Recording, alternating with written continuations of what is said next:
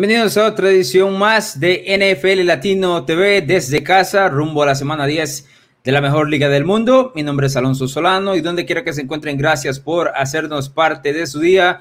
Tenemos muchísimo que comentar.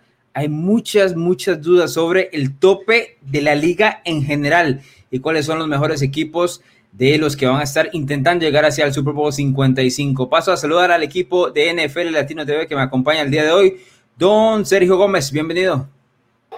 Hola, hola Alonso, hola Bruno, bienvenido de vuelta después de un par de, semanas que no nos has acompañado por culpa de estar en la playa. Yo, bueno, vamos a ver, este, yo no, sé si se ha escuchado ya el podcast de los rookies, eh, Alonso, pero yo me la he, o sea, le he estado dando. Escuché la parte, escuché esa parte, correcto. Sí, y, total, y total y completamente merecido. Y de hecho, este, como le decía yo, el problema es que no solo somos nosotros dos, sino también la gente en general que se ha quejado de la situación que ha, dado este Bruno estos, estos últimos, estas últimas semanas. Sí, esto, estás en lo, en lo cierto, don Sergio Voy a saludar precisamente a don Bruno Milano que trae un bronceado extra. ¿Qué tal, Bruno? No, ¿cuál, cuál, bronceado? Si el, si el, sol es lo que más me aterra en el mundo. Y el huracán no es mía. Y esto es como Atlanta con Dan Quinn. Eso ya pasó, dejémoslo atrás. Eh, no se habla más y, y, y, empecemos, empecemos de cero porque, porque creo que me han tirado mucho por, por, por una situación eh, de ¿Merecido o no merecido? No, totalmente merecido. Yo no totalmente merecida, totalmente. Y, y, creo que, y creo que han tratado a mi persona de una manera muy, muy cruel, pero, pero lo entiendo. Lo entiendo porque soy el que, el que está peleando la, la batalla de predicciones eh, y siempre estoy ahí como, como, como en lo más alto. Entonces, Sergio, que está un poco abajo, tiene que tirarme para ver si me saca el del juego que No, no, no, no, no. Yo, yo simplemente te, te voy a repetir lo que, te, lo que te dije el martes. Tenés ocho meses en el año para poder irte cualquier fin de semana que vos quieras, cualquier semana que vos quieras a la playa. Son solamente cuatro o cinco meses que vos tenés que dedicarle al fútbol americano y no lo has hecho así. Ese es el problema. No, eso es mentira, eso es mentira. Siempre he estado trabajando, ustedes ven los videos ahí, todo bien. Y eh, em, entremos a la NFL, si aquí, si aquí mi bronceado o no bronceado es lo de menos. No, muy bien, saben, entramos en materia de, de, fútbol americano y la mejor liga del mundo porque ya, ya un Sergio Gómez le pegó por la cabeza a Bruno Milano y llevamos cuatro minutos en el programa. El primer bloque, señores, y yo sé que ustedes ni Sergio y Bruno saben qué es lo que vamos a hablar, es básicamente tratar de llegar a una conversación así como la acaban de hacer ustedes, pero como un tema directo sobre la liga y explicar o tratar de encontrar respuestas sobre lo que ha sucedido en la NFL en las últimas dos semanas, donde absolutamente nadie se ve como un favorito para llegar al Super Bowl 55.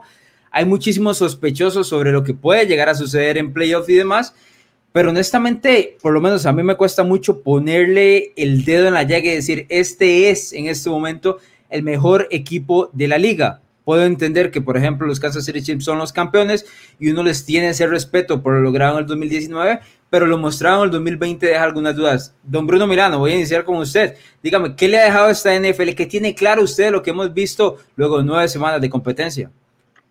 Eh, lo que tengo claro es que los Chiefs son el mejor equipo y todos los demás están un escalón bastante... ¿Lo tenés seguro?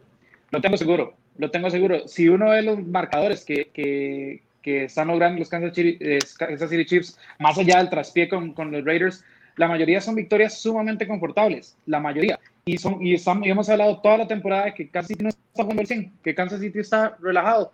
Entonces, si un equipo está relajado, sin hambre, no jugando el 100 y gana básicamente caminando todos los partidos, es porque, es porque están en un paso arriba. Entiendo lo de los Steelers, entiendo que en la NFC está la cosa muy pareja, pero, pero yo no veo a nadie cerca de los Kansas City Chiefs, esa es la verdad. Al final de cuentas, en un partido, un partido de, alto voltaje, donde, donde necesitas de talento máximo, yo no veo quién pueda llegar y decirle a Patrick Mahomes, yo te voy a ganar esto de tú a tú, démonos de tú a tú y te, y te, lo voy a ganar. Creo que, no, creo que no existe nadie. Y si llega alguien a competirle, creo que la defensa de los Chiefs es suficientemente buena como para también decir, bueno, yo ayudo a Patrick y con esto nos llevamos otra vez esto. El problema de eso es que estás jugando con un límite muy o sea, es, una línea muy delgada de, tener que encender o apagar el esfuerzo. Y eso en enero te puede llegar a complicar porque un partido que no, es, no entres con el 100%, por ejemplo, es conocidísimo el talento de los Chiefs, pero si no está el esfuerzo en enero, eh, te metes en una bronca y, luego te vas para la casa en una semana, Bruno. Sí, pero veámoslo del lado del equipo invicto, los Steelers. Los Steelers son eh, un equipo tanto parecido en lo que en, en, relación a que juegan eh, conforme le, juegan a ellos. Entonces, es un equipo que si necesita jugar increíble, te lo va a tratar de hacer, va a tratar de jugar increíble. Si necesita, pues no necesita eso, tiene partidos como los de Dallas. El problema es que los Chiefs, aunque tengan partidos malos para sus estándares, están ganando por 10, 12 puntos. Al final de cuentas, eso es, eh, es un diferencial muy grande, muy, muy grande. Sergio, luego nueve semanas, ¿qué has aprendido? Bueno, yo iba a tocar a los Chiefs, pero ya que, lo, ya que Bruno los tocó, eh, yo voy a repetir lo que dije el martes con respecto a los Pittsburgh Steelers y es que este 8 y 0 es puro humo, realmente no refleja el verdadero nivel que este equipo de los Steelers eh, e, está realmente, porque ok, tampoco es como que hay que quitarle mérito, es uno de los mejores equipos de la AFC, posiblemente uno de los mejores equipos de la NFL, pero todo el mundo se queja cada martes cuando ponemos los Power Rankings en los comentarios diciendo que por qué los ponemos, eh, por qué no los ponemos encima de los Kansas City Chiefs y todo lo demás, y es porque simplemente es un equipo que primero está dependiendo mucho de Big Ben, aunque no parezca realmente, y que en cualquier momento él se puede lesionar. Lo vimos el domingo cuando se, se, tocó la pierna, ¿verdad? Se tocó la rodilla y tuvo que salir inclusive antes del campo, eh, antes de que terminara la primera mitad.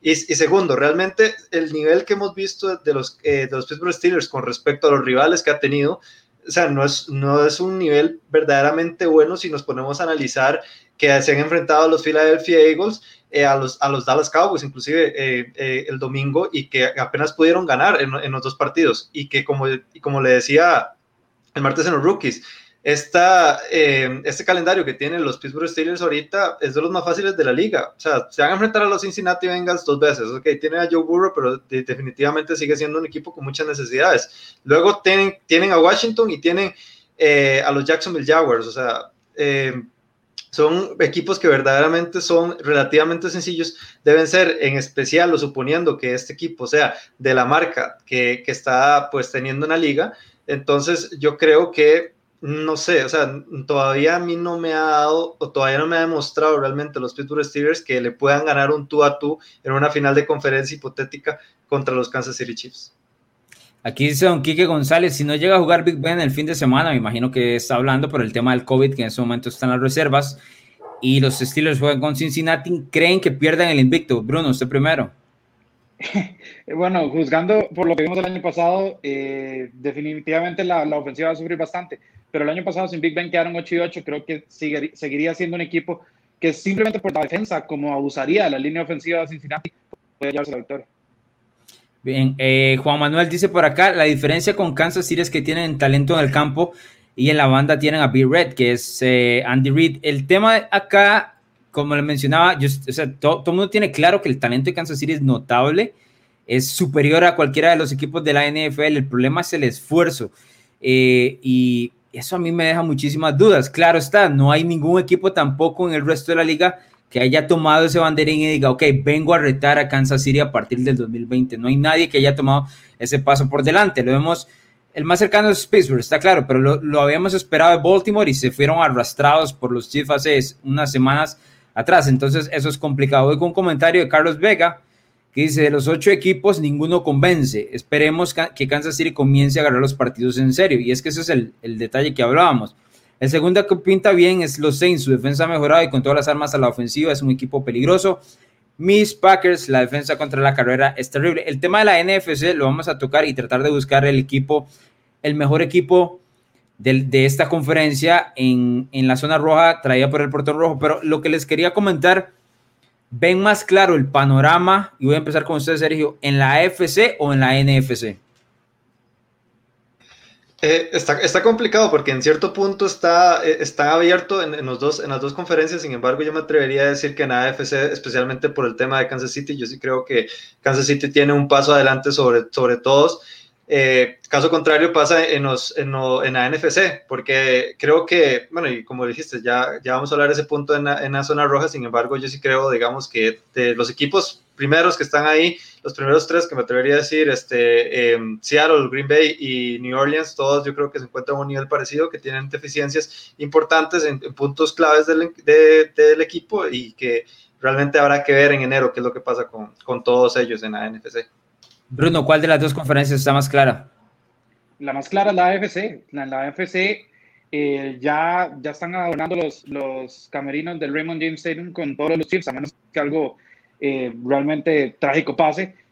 Como lo acabo de decir, no, no veo yo cómo, cómo alguien pueda arrebatarles, entendiendo que los Steelers pueden complicar, no veo yo cómo alguien pueda arrebatarles ese, ese, ese viaje de vuelta al Super Bowl. En la NFC, no, en la NFC es una batalla campal, o sea, una batalla campal. Todos se pegan entre todos y, y pues no hay, no hay un contendiente claro realmente.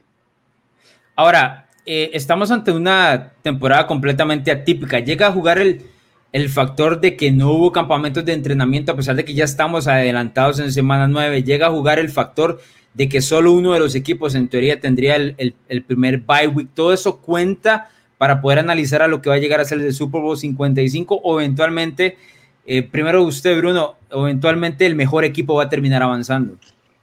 Aquí, aquí voy a decir que en la NFC no cuenta tanto, creo que todos los equipos vienen muy parecidos. En la AFC, si los Steelers logran gan ganar esa semana de descanso, creo que eso sí puede ser un factor diferencial para que, para que lleguen fresquitos contra los Chiefs, porque si no, como vengo diciendo, los Chiefs van a, van a, van a llegar tranquilos. Pero si los Steelers logran mantener una semana de descanso, en especial para que no le pase nada a Roethlisberger, que, que esas rodillas estén bien, que el equipo esté sano, que pueda planear un partido con con dos semanas, eh, con una semana de descanso más, eh, para un técnico que es muy, a mi, a mi, a mi parecer, es el, el, que está ahorita siendo el, el, coach del año, Mike Tomlin. Creo que ahí sí puede ser un factor diferencial. Si no son los Steelers, creo que realmente ningún otro equipo puede favorecerse tanto de, una, de un bye weekend.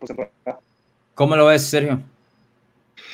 Si algo nos enseñó en estos 20 años Tom Brady y los Patriots y Bill Belichick también es la importancia que tiene un, una semana de descanso de cara, de cara a los playoffs, porque inclusive lo vimos en las diferencias, ¿verdad? Que cuando, cuando los Patriotas jugaban en esa semana de Wildcard y cuando no, ¿verdad? Yo creo que ahorita con todo este tema, no, solo por el tema del campamento, sino por el tema de las lesiones, que realmente ha pegado mucho esta temporada, eh, eso, eso, se vuelve eh, muy importante. Yo sí creo eh, y, y, estoy de acuerdo con lo que dice Bruno, realmente en la NFC no veo tan importante ese, eh, esa semana de descanso porque realmente creo que de igual manera todos los equipos se van a pegar de una, de una misma manera, pero yo creo que, que sí, que, que, Pittsburgh o Kansas City tenga una semana de descanso en la NFC, yo creo que sí va a ser de vital importancia ya de cara a enero con los partidos más importantes. Bien, voy con un par de saludos para pasar a la primera pausa y ya entrar con el tema de la batalla de predicciones rumbo a la semana 10. Dice don Carlos Hernández, justamente cuando terminó la clase, mi clase a las 5 y 55 de la tarde, vengo rápidamente para ver el programa. Saludos a don Carlos y dice Go Cleveland.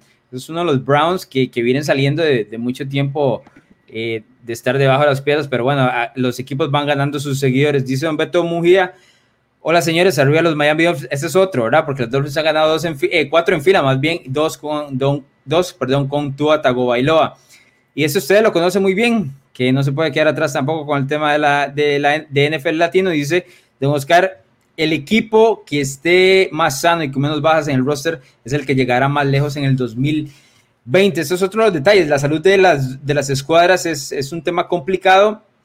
Sigo pensando que, que, nada de lo que hayamos visto anteriormente es, es parámetro para analizar eh, lo que puede suceder en los playoffs del 2020 porque es, es complicadísimo con este tema de, de solo un bye week. Y dice don Luis Solís, eh, no, este, no era el que, este era el que les quería mostrar. Lo bueno de estas semanas que Dallas no va a perder, así que Luis Solís va a estar feliz por ahí, porque los Cowboys no caen derrotados. Vamos a ir a nuestra primera pausa comercial. Regresamos rapidito para el tema de la batalla de predicción del rumbo a la semana 10.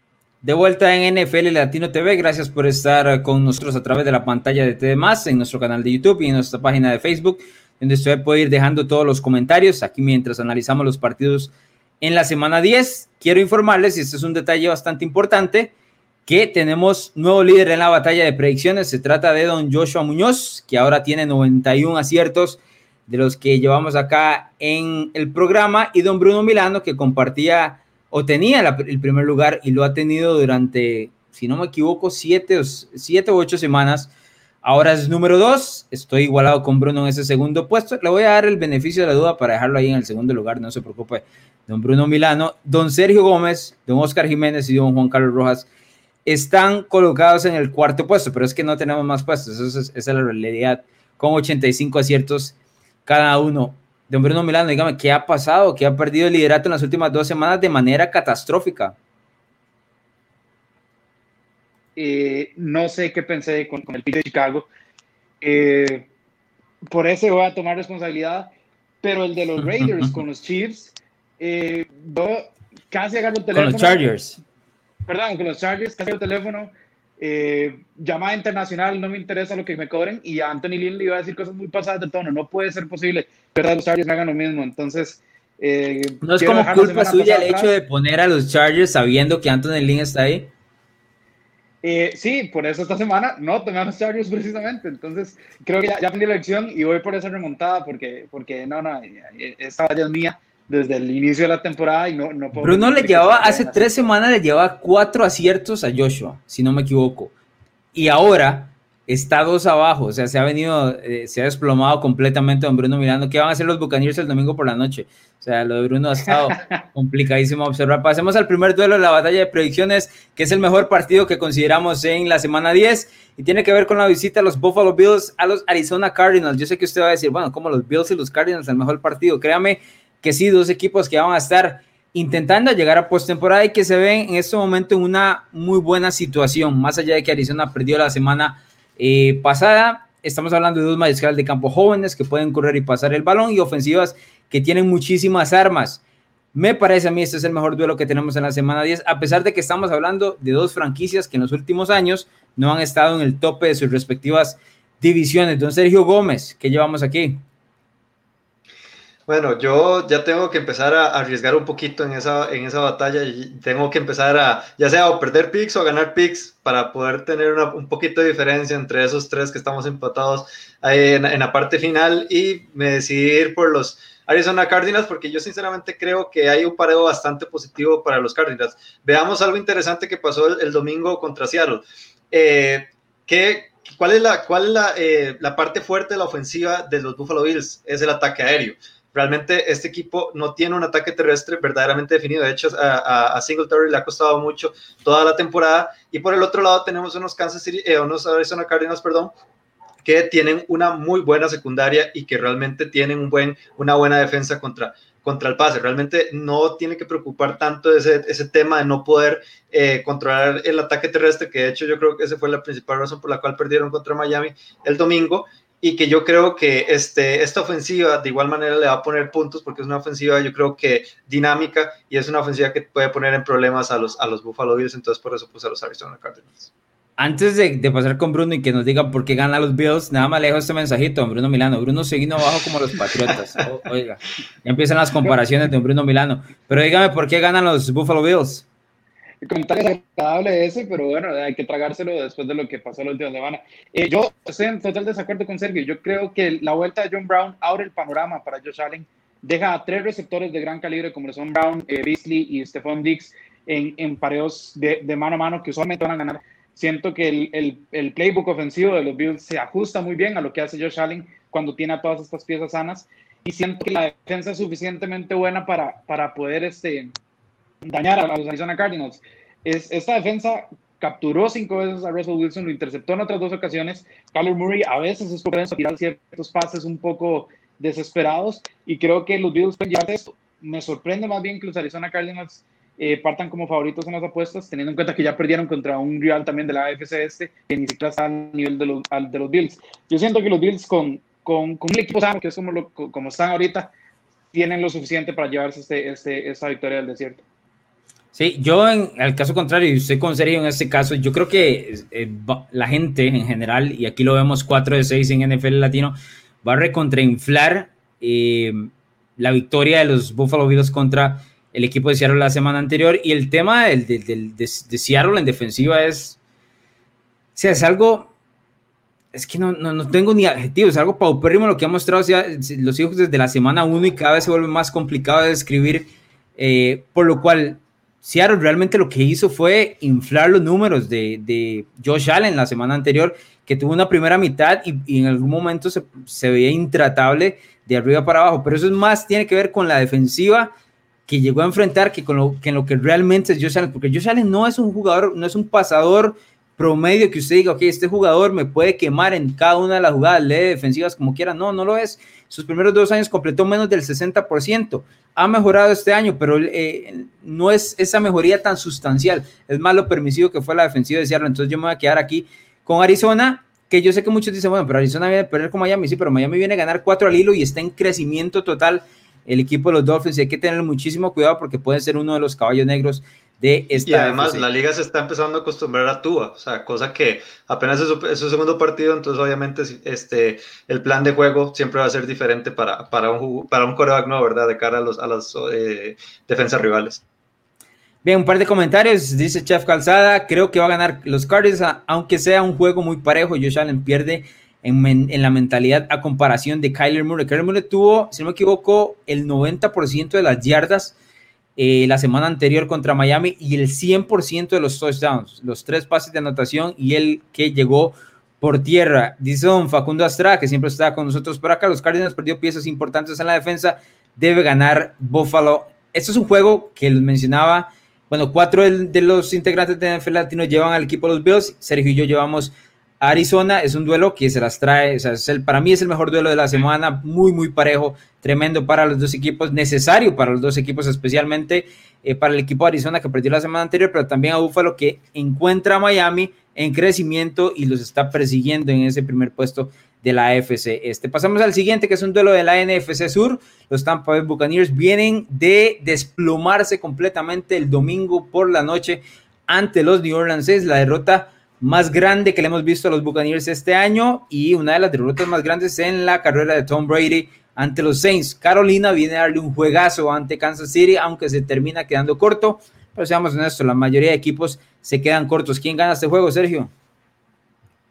No, yo aquí me tengo que ir con los, con los Tampa Bay Buccaneers a pesar de pues todo lo que has dicho de, de, lo que pasó en Tampa el, domingo por la noche, pero sí, también algo que nos ha enseñado eh, Tom Brady es que el orgullo le toca bastante cuando pasan este tipo de cosas y, dos veces no vuelve a suceder eso o no, por, o no o no nos ha demostrado eso en los últimos años. Realmente eh, Carolina es un equipo extraño porque Carolina es un equipo que juega bien, sin embargo, eh, a pesar de eso está 3 y 6, o sea, simplemente no, no gana los partidos. Ahorita, pues no se sabe si, si, si, McCaffrey va a estar o no en el, encuentro y pues, obviamente... Sí, casi seguro que no. Y lo más y, y, es un encuentro adicional, entonces es un encuentro que de igual manera van a haber puntos, va a haber este, un buen juego. Yo creo que sí, porque los, porque los Panthers lo han demostrado así durante toda la temporada, sin embargo yo sí me quedo con los Tampa Bay Buccaneers. Este partido ya, estos dos equipos se enfrentaron, si no me equivoco, en la semana 2. Tampa Bay inició bastante bien ese partido y luego Carolina vino de atrás y les complicó un poco. ¿Cómo vamos a este pareo, Bruno? No, ese, partido lo tienen que lo tienen que ganar los, los Bucks, pero por buen buen margen. Es el clásico juego de rebote. Partidos en Carolina, ¿verdad? Sí, pero McCaffrey probablemente no esté. Eh, yo sé que yo sé que, que, Carolina ha hecho las cosas bien, pero al final es un equipo que nunca que, que no logra ganar los partidos tampoco. Eh, y Tom Brady y, y, Bruce Arians. Bruce Arians fue totalmente superado por Sean Payton. Este es un partido donde ellos tienen que, que volver a recobrar confianza, tienen que hacerlo de manera convincente. Es un juego de rebote y tienen que ir a destruir a Carolina, eh, porque si no, eh, de verdad va a ser un golpe fuerte al ego de lo que sufrieron la semana pasada, volver a sufrir esta semana, ya sufrieron con los Giants. Entonces, el, el, el hecho de que vienen partidos complicados y una derrota donde se dieron absolutamente pues, superados, creo que los Tampa Bay tienen que salir, eh, creo que Tampa Bay tiene que salir a matar. Siguiente duelo que tiene que ver con dos novatos y que lo han hecho muy bien en esta temporada 2020, Justin Herbert y Los Ángeles Chargers visitan a Tua Tagovailoa y los Miami Dolphins. Los Dolphins, como les mencionaba, un equipo que tiene cuatro victorias en fila. El equipo de los Chargers, una escuadra que está siempre en los encuentros, pero que no sabe cerrar, no sabe matar. Pero estamos hablando aquí del futuro de la NFL uno contra el otro. Bruno Milano, ¿quién gana este juego? Bueno, ya lo mencioné, eh, ya los Chargers me han hecho tres semanas yo creo, el, el, el, pues, el golpe bajo ahí en la batalla de predicciones, entonces voy a quedarme con los locales, con Creo que Brian Flores está haciendo un trabajo espectacular en, en, en los Dolphins, bien ofensiva, bien eh, defensiva, bien equipos especiales, bien, todo lo están haciendo bien ahorita los Dolphins. Vienen con una muy buena racha de cuatro victorias al hilo, sea con Fitzpatrick, sea con Tua Tagovailoa, que Tagovailoa viene a hacer un gran partido. Eh, y los Chargers encuentran maneras de perder cada semana. Es increíble. No sé cuántas veces más van a decepcionar a Justin Herbert, pero sé que esta semana también lo van a hacer. Y eh, los Dolphins al final de cuentas están en la lucha. Todavía están en la lucha por clasificar. Quieren, quieren colarse ahí a, los playoffs y saben que este es un partido que tienen que ganar para hacerlo. Esta es la primera vez que veo en, toda en todas las semanas de NFL Latino que todo el loguito de los Miami Dolphins está ahí, porque usualmente es uno o ninguno con el tema de Miami. Pero ¿cómo lo gana a los Dolphins, Sergio? No, yo creo que este equipo es, un, es, una de las franquicias que vienen enchufadas, vienen con muy buen momentum. Recordemos que el momentum es uno de los intangibles más importantes de toda, de toda eh, la NFL. Y como lo decía Bruno, es complicado volverle a apostar a los, a los, a los Ángeles Chargers cuando han perdido dos semanas de una manera catastrófica. O sea, este, por más bueno que sea Justin Herbert, por más buena que sea esta, esta ofensiva, realmente Anthony Lynn no sabe cómo terminar partidos. Y por el otro lado tienes a Brian Flores, que posiblemente ha sido uno de los mejores coaches de toda la temporada. Esto solo significa que los Chargers ganan el domingo, señores. Eso es todo. Totalmente. Eso es absolutamente lo único que va a suceder, que, que pasa en todos los programas. Así que hay que tenerle cuidado. A mí me, encanta Herbert, me, gusta Tua, eh, va a ser un grandísimo duelo, pero por ahorita el equipo de Miami en crecimiento sí parece ser superior, por lo menos en el papel, especialmente porque los Chargers no cierran partidos y todas las derrotas son dramáticas. Es que eso es lo increíble del, equipo de los Chargers, dramáticas y siempre están del lado equivocado. Eso es el, problema del equipo de los Chargers. y lo, y lo que acabas de decir es que está, ya está, ya te veo más montado en el, en el tren de Herbert. Eso, eso es lo que quisiste decir. No, me, me, ha, me, ha, gustado en las últimas semanas. Me gustó mucho contra Las Vegas, honestamente, a pesar de la derrota, porque lo golpearon hasta la saciedad y el tipo no arrugó. No arrugó. Y ojo, que lo golpeó un equipo que no captura absolutamente a nadie, ¿verdad? Porque los Raiders tienen una de las peores eh, defensivas en cuanto al pass rush en toda la NFL. Lo golpearon, se levantaba, seguía. El golpe que se lleva en el touchdown, que luego entra Taro Taylor por esos dos puntos, que no logra conseguir, eh, me, me, llama muchísimo la atención porque es, un golpe de, mariscal de campo ya veterano que está seguro que va a recibir el, el, impacto, aguanta hasta el último segundo para poder eh, darle el balón a, en este caso era su corredor si no me equivoco, y anota eh, el touchdown. Me, me, gusta Herbert, no lo veo en el nivel de Burrow todavía, pero el nivel de Burrow es brutal, entonces no es nada malo contra Herbert, no es nada malo contra Herbert, que va a seguir creciendo. Creo que, creo que Herbert ha sorprendido más a, todo el mundo que no lo conocía, eh, que Burrow o, o los cuales venían con un estandarte mucho más alto de lo que podía mostrar en la NFL. Duelo de la NFC Oeste, una OES, en este caso, la mejor división de la NFL, los, los Seattle Seahawks que vienen de derrota ante la escuadra de Buffalo, visitan a Los Ángeles Rams que en este caso vienen de bye week, pero los Rams habían caído derrotados ante Miami hace un par de semanas. Seattle Hace tres semanas también había caído derrotado. Es un equipo que ha perdido dos de los últimos tres. Es un duelo muy, muy interesante que los dos equipos necesitan si quieren esas aspiraciones por eh, llegar a postemporada. Sergio Gómez, ¿quién gana? No, yo aquí, yo eh, a los Seattle Seahawks, eh, igual creo que este encuentro va a ser un encuentro típico de la NFC Oeste, un encuentro súper cerrado. yo creo que la, la, defensa, la defensa tiene algo bueno de, de, de, Seattle y es que por alguna otra razón logra por, por, lo menos ponerle una buena presión este, al quarterback. De hecho, lo vimos el domingo pasado, o sea, este, Josh Allen recibió siete, siete capturas de, del balón. Pasa que te vas después de la línea de los linebackers y eso es un desastre, ¿verdad? Ese es el, es el problema. Y a lo que voy es que, ok, tal vez eh, te van a poner a, marcar a DK Metcalf contra, contra Jalen Ramsey y pues obviamente eso va a ser complicado, pero ahí tenés a Tyler Lockett. Entonces, o sea, eh, eh, yo creo que Russell Wilson tiene las armas suficientes para poder contrarrestar a la, la, defensa de los, de los Rams. pero sí, o sea, sinceramente no creo que sea un encuentro sencillo para ninguno de los dos y que va a ser por, por muy poco margen que lo vaya a ganar los, los, los, los Seattle Seahawks. Estoy viendo que este me lo robo. Ya, ya lo vi, ya lo vi en, en la batalla. Dígame, Bruno Milano, ¿cómo lo gana Seattle? A usted no tengo que preguntarle mucho porque usted está montadísimo en ese tren. Muchas flores. O sea, lo llevan, ese, tren, ese tren de, de Seattle lo lleva usted arrastrado. O sea, pero bueno, dígame. eh, de hecho, eh, todas las semanas que llevamos de la he elegido a Seattle, en esta es de las que más he dudado. Te voy a decir sincero, Estaba viendo números. Los Rams han ganado cuatro de los últimos cinco y esta es la peor defensa que han lo van a enfrentar eh, Sean McVay tiene una buena, una, un, buen play calling ofensivo. Son locales, vienen de bye week. Pero, voy a ser muy honesto aquí, eh, mi batalla ahorita es con Joshua. Supuse que Joshua iba a tirar hacia algo. Entonces no voy a perder un pick. Si voy a perder un pick aquí, no, no va a ser con Joshua. Mucho ojo, mucho ojo eso, Alonso. Vea, vean que lo están, lo están viendo ahí por debajo del hombro, ¿verdad? Yo no, no sé. No, no. Y, y, y, lo peor de todo es que ahí está eh, la, la, en la pantalla en donde, en donde Alonso está teniendo los mismos puntos que Bruno, ¿verdad? No sé, solo digo. No, yo, yo no juego, vea, yo no vine aquí a, a jugar a lo defensivo. Esto no es nosotros no jugamos ese tipo, nosotros jugamos a ganar, como puede usted notar. Yo no vengo a, ver qué fue lo que puso Bruno, qué fue lo que puso Joshua. No, yo vengo a pegar mis picks.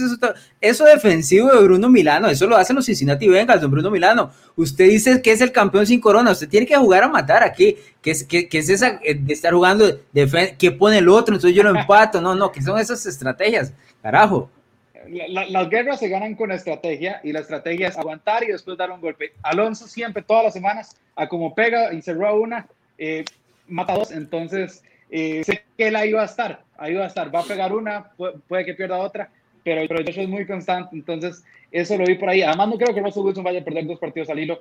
Eh, hay defenderos. Pero es que no, el problema es que no se trata de Russell Wilson. Ya no se trata solo de Russell Wilson. Porque la defensiva. Sí, Dígame. pero el, el, tema, el, tema, el tema es que la, la, semana anterior tampoco jugó Chris Carson, cuando Chris Carson está mucho más difícil. Chris Carson está entrenando, ya está corriendo, ya está teniendo toques de balón. Si Chris Carson vuelve, creo que esto agarra. ¿Qué va a jugar? ¿De safety o qué? ¿De esquinero no, qué, qué no, es lo que va? Pero cuando el juego terrestre decía lo funciona, evidentemente ayuda a Russell Wilson. Y, y a ver, Jared Goff, con, con, cuando tiene presión, suele, suele acobardarse. Y eh, bueno, viene. No, pero Goff puede tirar la bola a la luna. Que alguien de los Rams la va a bajar porque no va a tener a nadie a, a, la par. Ese es el punto de todo esto. Les voy a dar un par de datos nada más para que entiendan en magnitud, porque siento que he repetido este cassette desde la semana 1 y don Sergio Gómez no me deja mentir. Usted tampoco, Bruno, porque usted es el que más ¿No? pena le debería dar, porque esto se lo vengo advirtiendo si desde la primera semana. Pero bueno, Par de detalles. La cantidad de yardas que está promediando el equipo de Seattle es la peor desde 1978 y no hay nadie cerca. O sea, no hay absolutamente nadie cerca en cuanto al promedio de lo la peor defensa que hemos visto. Seattle en defensiva por pase, luego de ocho juegos, ha recibido más yardas por pase que todo lo que recibió San Francisco y New England en el 2019. O sea, ya superaron en mitad de temporada la cantidad de yardas que ha recibido.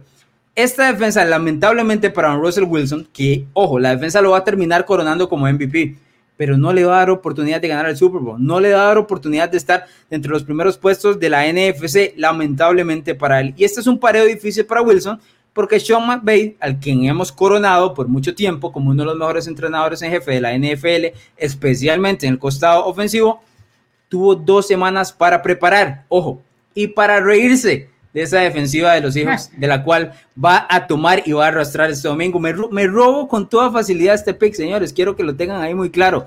Don Bruno Milano acaba de perder un pick por estar jugando defensivo. Eso lo quiero dejar muy, no, pero muy claro. Una cosa que hay que darle crédito, hay que darle el valor a, a Bruno de tratar de, de, venir y a defender a la defensa de Seattle todas las semanas. Eso es un trabajo, un trabajo pero, muy complicado, sí, un trabajo sí, muy interesante. Sí, ni siquiera, ni siquiera mencionado si ni siquiera he mencionado la defensiva de Seattle. Literal hablé de Russell Wilson y Chris Carson.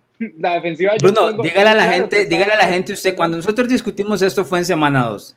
Dígale a la gente qué me dijo usted, por qué usted no estaba preocupado por esta defensa. Porque van a mejorar con el paso de las semanas. Ahora, no, no, no, disculpe. Ay, le voy a decir lo peor. Le voy a decir lo peor, Bruno. No es que no ha mejorado, viejo, ha empeorado. Ha empeorado esta defensa. Yamara estuvo lesionado mucho tiempo. Carlos Dunlap acaba de llegar. Yo, o sea, en algún momento también Carroll tiene que jalar, eh, bueno, no, no, no, le puede jalar los pelos porque no tiene pelo, pero King Norton Jr. está haciendo un, un, papel bastante lamentable como, como coordinador defensivo. Algo tiene que cambiar ahí porque ellos mismos saben que no pueden, no pueden ganar el Super Bowl. Sí pueden pasar de Hay una- comodín, pero no el Super Bowl. Hay una petición en línea de los fanáticos de Seattle para despedir a Ken, Nor- Ken Norton Jr., quien fue un linebacker de los mejores de la historia de la NFL, pero como play caller es de lo peor que hemos visto y esta defensa, créame que es una atrocidad. Es para mí, de- en los últimos años, de las peores defensas que yo he visto para cualquier equipo que sea, eh, que sea contendiente en la liga. Me atrevo a decir que desde el 2011, que New England tuvo, si no me equivoco, la defensa Esa 31-32. fatal, sí, fatal. Uy, era, o sea, todo lo permitía y llegaron al Super Bowl. mucho, ojo, mucho ojo, exactamente. Y esa defensa fue la misma que le hizo perder ese Super Bowl. Correcto, a los New England Patriots. Pasamos al último, que es el duelo de lunes por la noche entre los Minnesota Vikings y los Chicago Bears, dos equipos de la NFC Norte. Minnesota con dos victorias al hilo dentro de la división y Chicago con tres derrotas de manera consecutiva. Don Bruno Milano, yo sé que usted lleva a los Vikings aquí y lo podemos ver en el punto. Yo lo que quiero es que me diga qué era lo que estaba viendo de Chicago la semana anterior que los tenía puestos. No, yo, a ver, la defensiva de Tennessee no, es no era para nada alentadora eh, entrando a este partido. ¿Y la ofensiva de Chicago?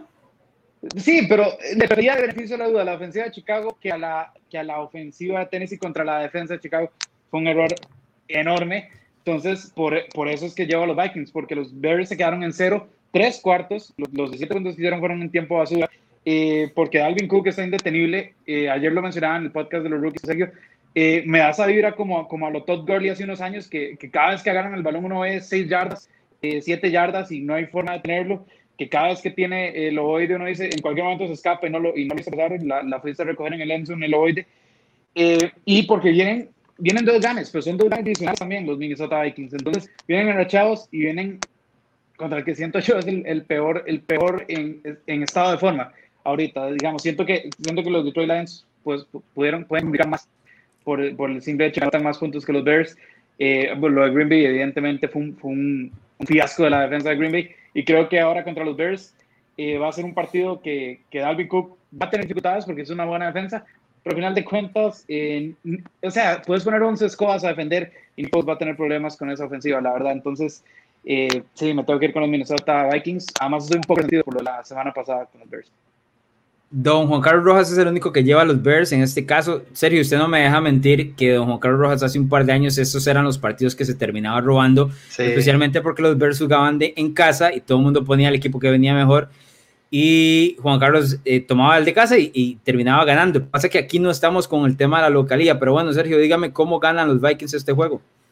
Ustedes no tienen ni idea de lo feliz que me hace finalmente poder escoger a mi Minnesota Vikings y poder sentir ese, ese, esa confianza de que, pueda, que puedan ganar el, el, encuentro, porque eso no lo he sentido hasta ahorita en la temporada. Y es que, eh, como lo decía Bruno, yo creo que esta ofensiva ha sido muy limitada, la de los Chicago, realmente no, no, no pone puntos, le cuesta, le cuesta mucho pues, meter puntos y que yo creo que quizá no hace falta tener una gran defensa, inclusive hasta, los, hasta la misma defensa de los Seattle Seahawks este, puede con, contra esa ofensiva de los Chicago Bears. Entonces, este, yo la verdad creo que, que este encuentro, ok, igual va a ser un encuentro divisional.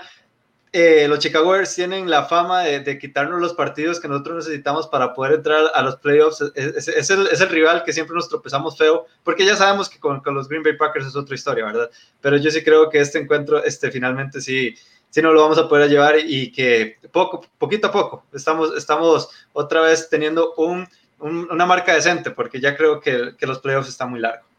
Bueno, usted ve cuando Sergio se empieza a montar de nuevo en el, en el barco de los, de los Vikings, Sergio aquí ya, nos, ya perdimos el pick. Ya sí, perdimos el pick. Eh, Completamente. O sea, podía, decir, podía decir cualquier cosa, menos decir, bueno, ya por fin puedo poner eh, eh, a los Minnesota Vikings, porque en el momento que digo eso, di el pick perdido. Sí, voy con un comentario y nos vamos a la siguiente pausa. Dice Eric Calderón, los Bears dejaron a Henry en menos de 100 yardas la semana pasada. Es posible que Cook no tenga un buen partido. Tiene a Cousins tiene Cousins para ganarle a la defensa de los Bears. El tema es que, por más que Henry está logrando yardas, las está consiguiendo a tropezones. Lo de Dalvin Cook es absurdo, o sea, más de 400 yardas desde el scrimmage en los últimos dos partidos, seis touchdowns, está en un nivel superior, incluyendo, incluyendo lo que usted pueda comparar a Don Derrick Henry, que la defensa de los Bears lo hizo muy bien, pero al final el problema de los Bears es que le están pidiendo demasiado, le están exigiendo demasiado a la defensiva porque la, la ofensiva no carbura. Y en el No tercer cuarto, se, exacto, se terminan reventando y ahí es donde los equipos eh, toman partida y se llevan esa victoria. Vamos a ir a nuestra segunda pausa comercial. Tenemos zona roja traída por el portón rojo.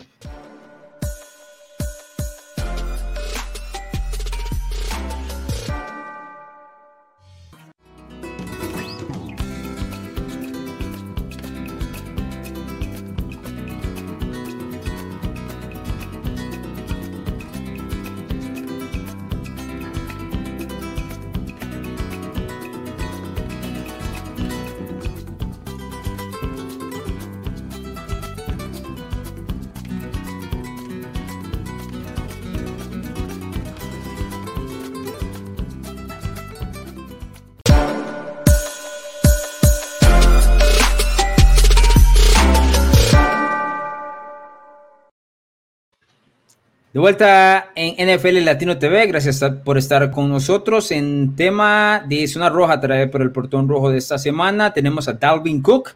Buscamos al mejor equipo de la conferencia nacional y el futuro de los New England Patriots en la posición de mariscal de campo en el 2021.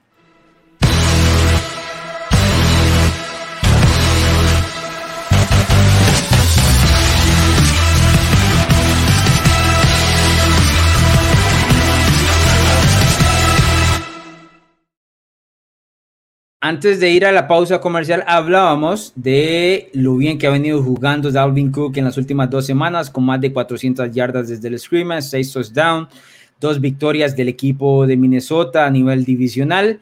Y ya empieza a sonar Dalvin Cook un poquito lejos, porque hasta ahora empieza a sonar luego de nueve semanas, pero empieza a nombrarse como una de las posibilidades para estar dentro de la pelea del jugador más valioso de la NFL en el 2020. La pregunta es la siguiente, ¿tiene Dalvin Cook realmente una posibilidad para ganar el MVP? Empiezo con usted, Bruno.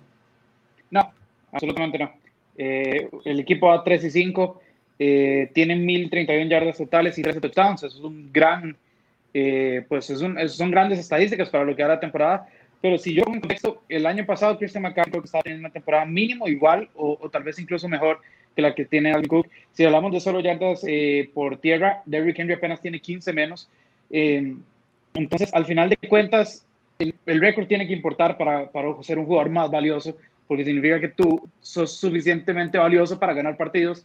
Dalvin Cook lo ha hecho las últimas dos semanas, pero el equipo de Minnesota no hasta ni siquiera pedidos probablemente. Eh, no veo como, como un corredor pueda ganar en nada más en esta era un, un, un premio a MVP, menos si tu equipo pues tampoco te ayuda.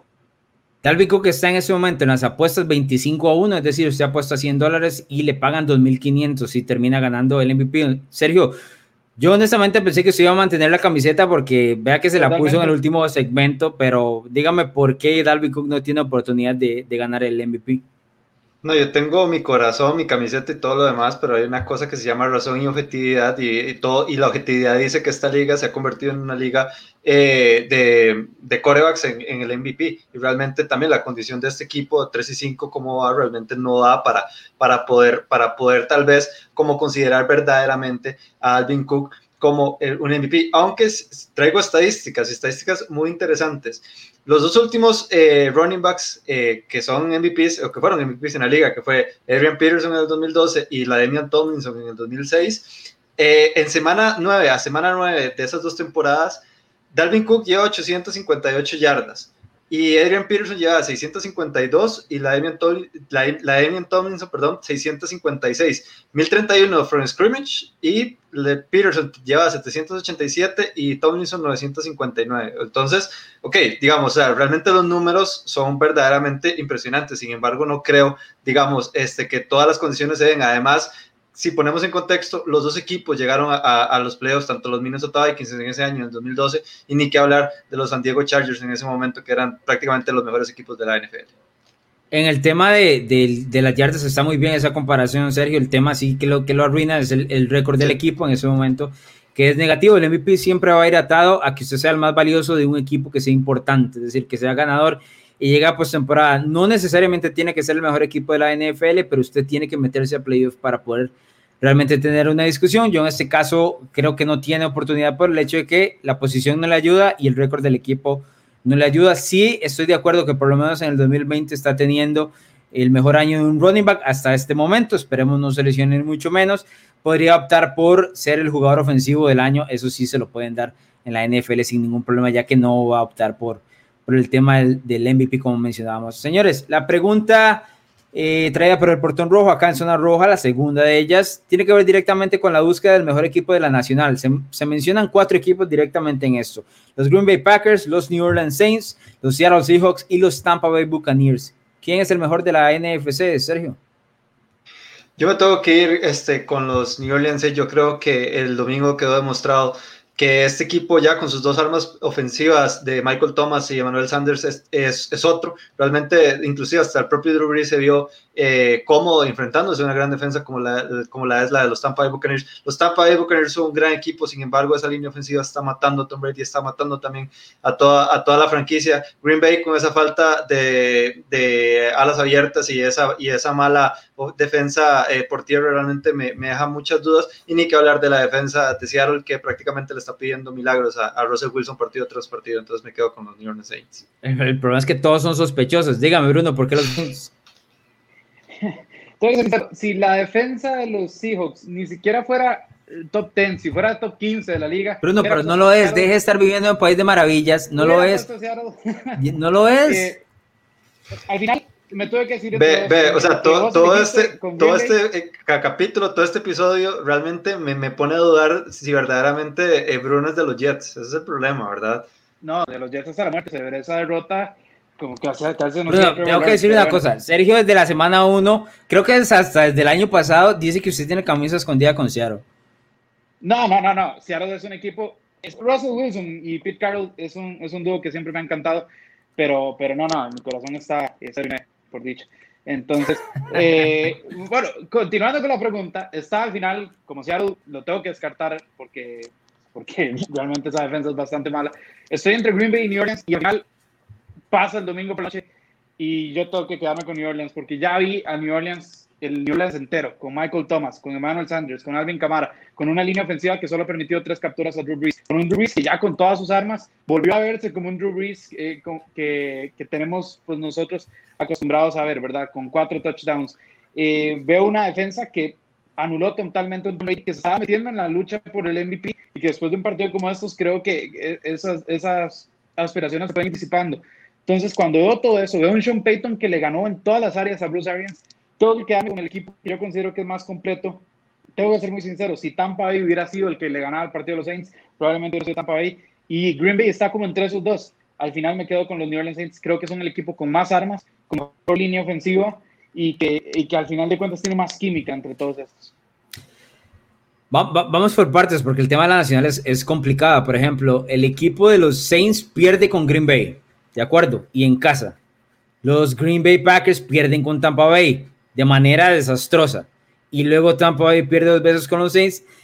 Y la última de ellas de manera desastrosa también. Entonces estamos hablando de tres escuadras que se han ganado entre sí y que uno le cuesta poner el dedo en la llaga para saber cuál es el primero. Yo puse al equipo de Green Bay porque me parece que su defensiva no es tan desastrosa como lo de Seattle, sin llegar a ser realmente buena todos los equipos, los cuatro, y quiero ser muy claro, son muy, pero muy vencibles. ¿Estamos de acuerdo en eso? Ni siquiera en un mal día, en un día normal. O sea, un mal pareo y se fueron en, en postemporada en enero.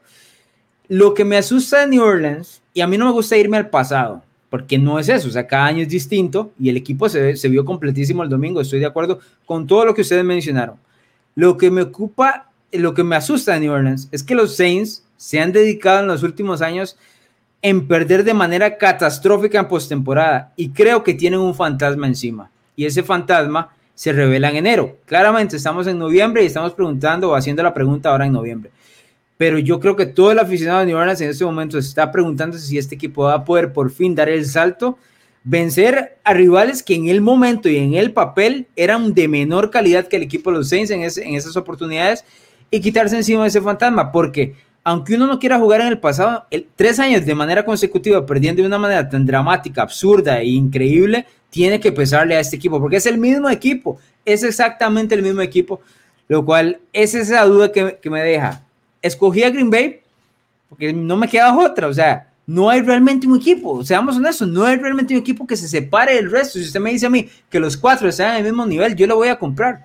Todos tienen cosas muy buenas y, y tienen cosas muy malas, fáciles de notar, complicadas de resolver de aquí a enero. Entonces, el que tenga la oportunidad de cerrar en los últimos dos meses con el mejor momentum, como ya lo mencionaba Sergio hace unos bloques atrás, creo que va a dictar lo que pase en la nacional. Sí, tengo que mencionar que por lo menos en, en esta oportunidad todos se ven inferiores a lo que presente la AFC, así que eso es lo que, lo que les dejo. Voy con eh, un comentario. Sergio, no es el más indicado para que usar de doble camiseta. Él tiene cuatro. Vikings, Niners, Pats y ahora Chargers por Herbert. Sergio, perdón, pero Facundo usted lo... déjame terminar, Sergio. ¿puedo explicar? Déjame terminar. Don Facundo Astral lo conoce usted de memoria, viejo.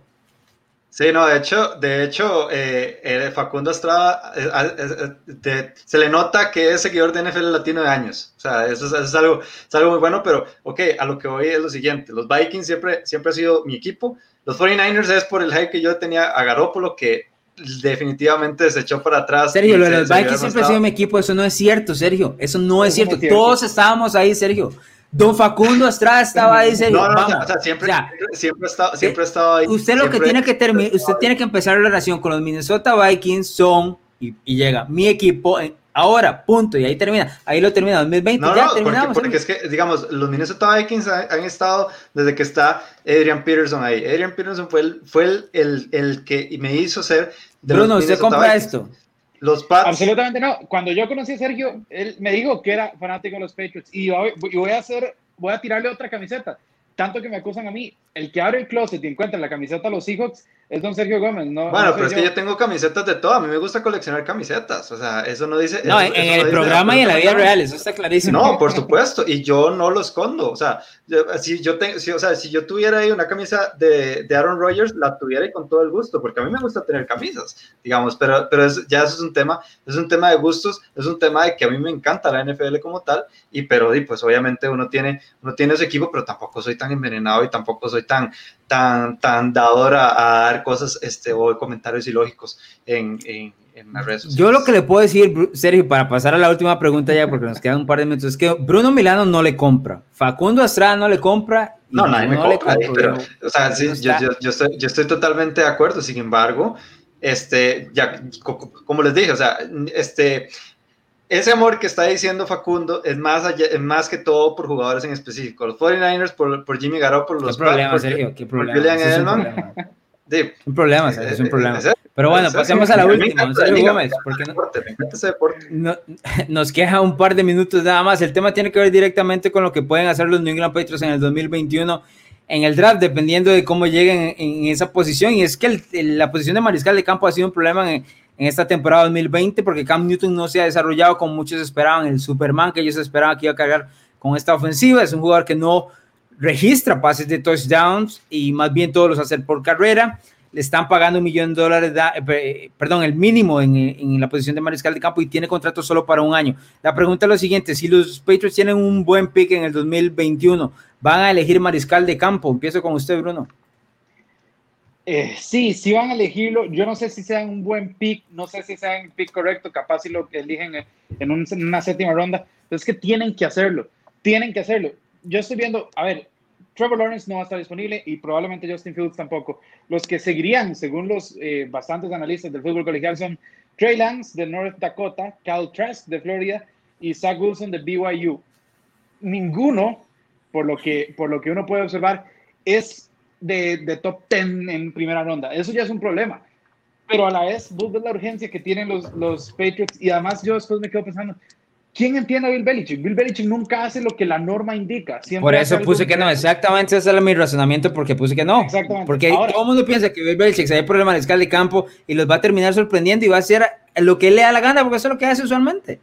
Por eso, por eso yo cuando, cuando sometimos esta pregunta a, a, hacer a la zona roja, pregunté, ¿es lo que debería pasar o lo que va a pasar? No, es lo que va a hacer. Estamos anticipando lo que uno pretende que Bill Belichick va a hacer. Sergio, dígame en 30 segundos, nada más, menos de 30 segundos, porque ya tenemos que irnos. Y no, es que inevitablemente ya la reconstrucción va a pasar por un nuevo, por un nuevo Definitivamente Cam Newton no, no, es la solución, entonces hay que pensar para, para atrás y pensar en el futuro. Eh, para adelante, perdón. Sí, yo no sé si se ha ganado, honestamente, eso. Lo que pasa es que creo que Bill Belichick lo puede jalar para, para mantenerlo en el 2021 y decirle, bueno, vamos a tener mejores armas, un mejor equipo el siguiente año y eso puede atraer. Tampoco es que Camps está ganando muchísimos elogios como para que otro equipo lo busque tampoco y le den mucha millonada. Entonces por ahí puede quedarse en los Patriots. Nos vamos, don Bruno Milano. Sí, al final de cuentas la zona roja es para estar correcto y si lo eligen séptima ronda, voy a estar en correcto. Entonces con eso me conformo, con eso me despido y esperemos que esta Bruno solo saca cuando él está en lo correcto, pero cuando vienen los malos takes ni se acuerda. No saca uno. Tengo amnesia, pero bueno. Tengo amnesia. Hmm, dígame, don Sergio, ¿cómo nos vamos? Recordemos que Tom Brady fue una sexta, ¿verdad? Pero muchas gracias, Alonso, muchas gracias, Bruno, y nos vemos la próxima semana. Feliz semana 10. Recuerde, semana 10 y todos los detalles de la mejor liga del mundo siempre en nuestras redes sociales, arroba NFL Latino TV, en Facebook, Twitter, Instagram y por supuesto en nuestro canal de YouTube. Nos escuchamos la próxima semana.